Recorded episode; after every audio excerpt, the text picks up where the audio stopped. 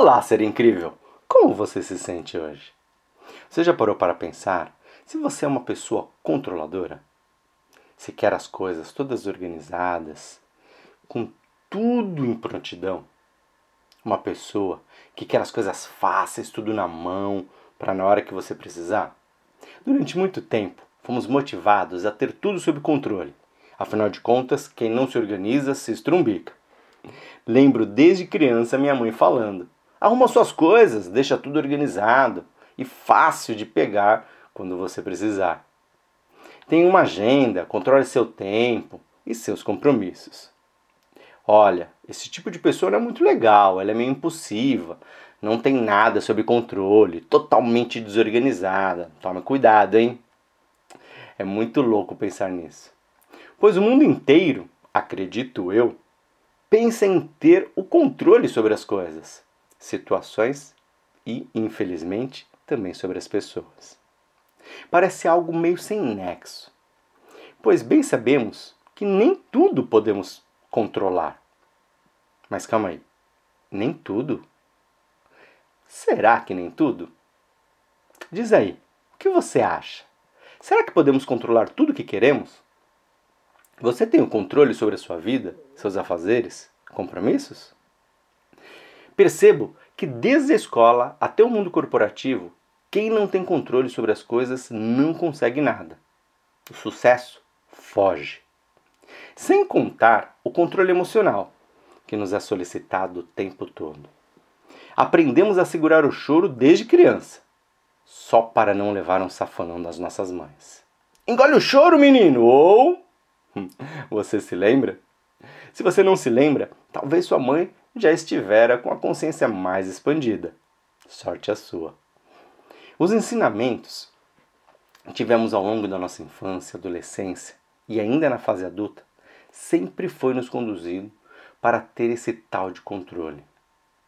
Mas será que devemos de fato ter controle sobre as coisas? Se você está interessado em saber o que a expansão da consciência diz a respeito de ser uma pessoa controladora, solte o dedo no like compartilhe com seus três melhores amigos e ouve só essa. A vida é feita de movimento. Para nos mantermos no fluxo correto da vida, devemos ter o controle sobre o nosso caminho, nossa história. Não é mesmo? Não. Isso mesmo. Não devemos ter controle sobre a nossa vida, nosso fluxo ou nossa história. Quanto mais ocupados estamos em estar no controle, mais nos afastamos do fluxo natural da vida. Sei que você ouviu a vida inteira o contrário disso, mas a realidade é muito diferente da vida que a grande massa leva. Existe uma linha tênue entre organização e controle, equilíbrio e controle, e principalmente estar no controle e ter controle. Você acha que está no controle ou tem controle sobre as coisas? Fomos ensinados a sempre estarmos no controle.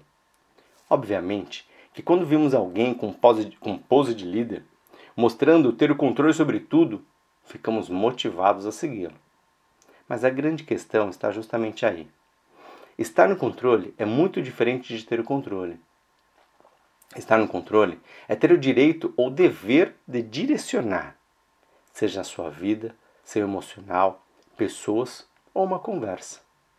Ter o controle é ter posse de algo que só você pode ter o direito de mexer. Você pode ter o controle da TV, mas não comanda o que vai passar, ao menos que seja o dono da emissora. Você pode ter o controle sobre o assunto que será discutido em uma reunião, mas não comanda o que cada pessoa irá dizer. Você pode estar ou ter o controle sobre algo em específico, mas isso dura até a segunda página. Ter controle é ter conhecimento absoluto sobre todas as coisas envolvidas, incluindo pessoas, ambientes e coisas. E sabe quando alguém tem ou está no controle? Nunca. Como disse, a vida é um fluxo contínuo de energias e consciência em perfeita harmonia. Quando alguém está, ou quando alguém quer estar ou ter o controle sobre algo, automaticamente esse fluxo se quebra gerando uma desarmonia violenta, o que causa as dificuldades na vida, Obviamente, não estou dizendo que você não tenha que ter um mínimo de organização sobre o seu dia, o que fazer, quando fazer, mas tudo isso com moderação. Ter controle e organização depois da segunda página está causando muitos danos na saúde pessoal, profissional e espiritual das pessoas. Entre no fluxo. Permita-se viver uma vida de liberdade, plenitude, amor e felicidade. Encontre seu ciclo consciencial. Cada um possui um. Existem nove ciclos que formam a camada de estruturação da vida. Expandir a consciência é uma tarefa para quem se coloca no fluxo da vida. Sei que não é fácil para muitas pessoas. Outro dia, em uma das postagens que fizemos na rede social, uma pessoa respondeu: Parece ser fácil. No interior dela, certamente parecia ser algo muito difícil, até que ela nos ouviu. O modo como enxergamos a vida nos permite expressar a facilidade. Para ser fácil, é preciso entrar num fluxo de forma leve e firme. Assim, a liberdade, plenitude, amor e felicidade se tornam naturais. A vida simplesmente flui, o dinheiro materializa, os relacionamentos se completam. As conversas se tornam fluídicas e descomplicadas. Passamos a nos relacionar com mais leveza.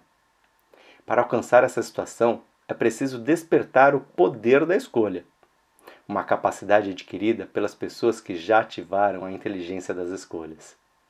O primeiro passo para que você desperte o poder da escolha em você é entender que ter controle é bom até a segunda página. Depois disso, esteja pronto para navegar no fluxo natural da vida, abraçar as oportunidades no tempo certo, na hora certa e do modo certo. E aí, está pronto para se jogar na vida de uma forma controlada, sem ser controladora? Ou controlador? Espero que sim.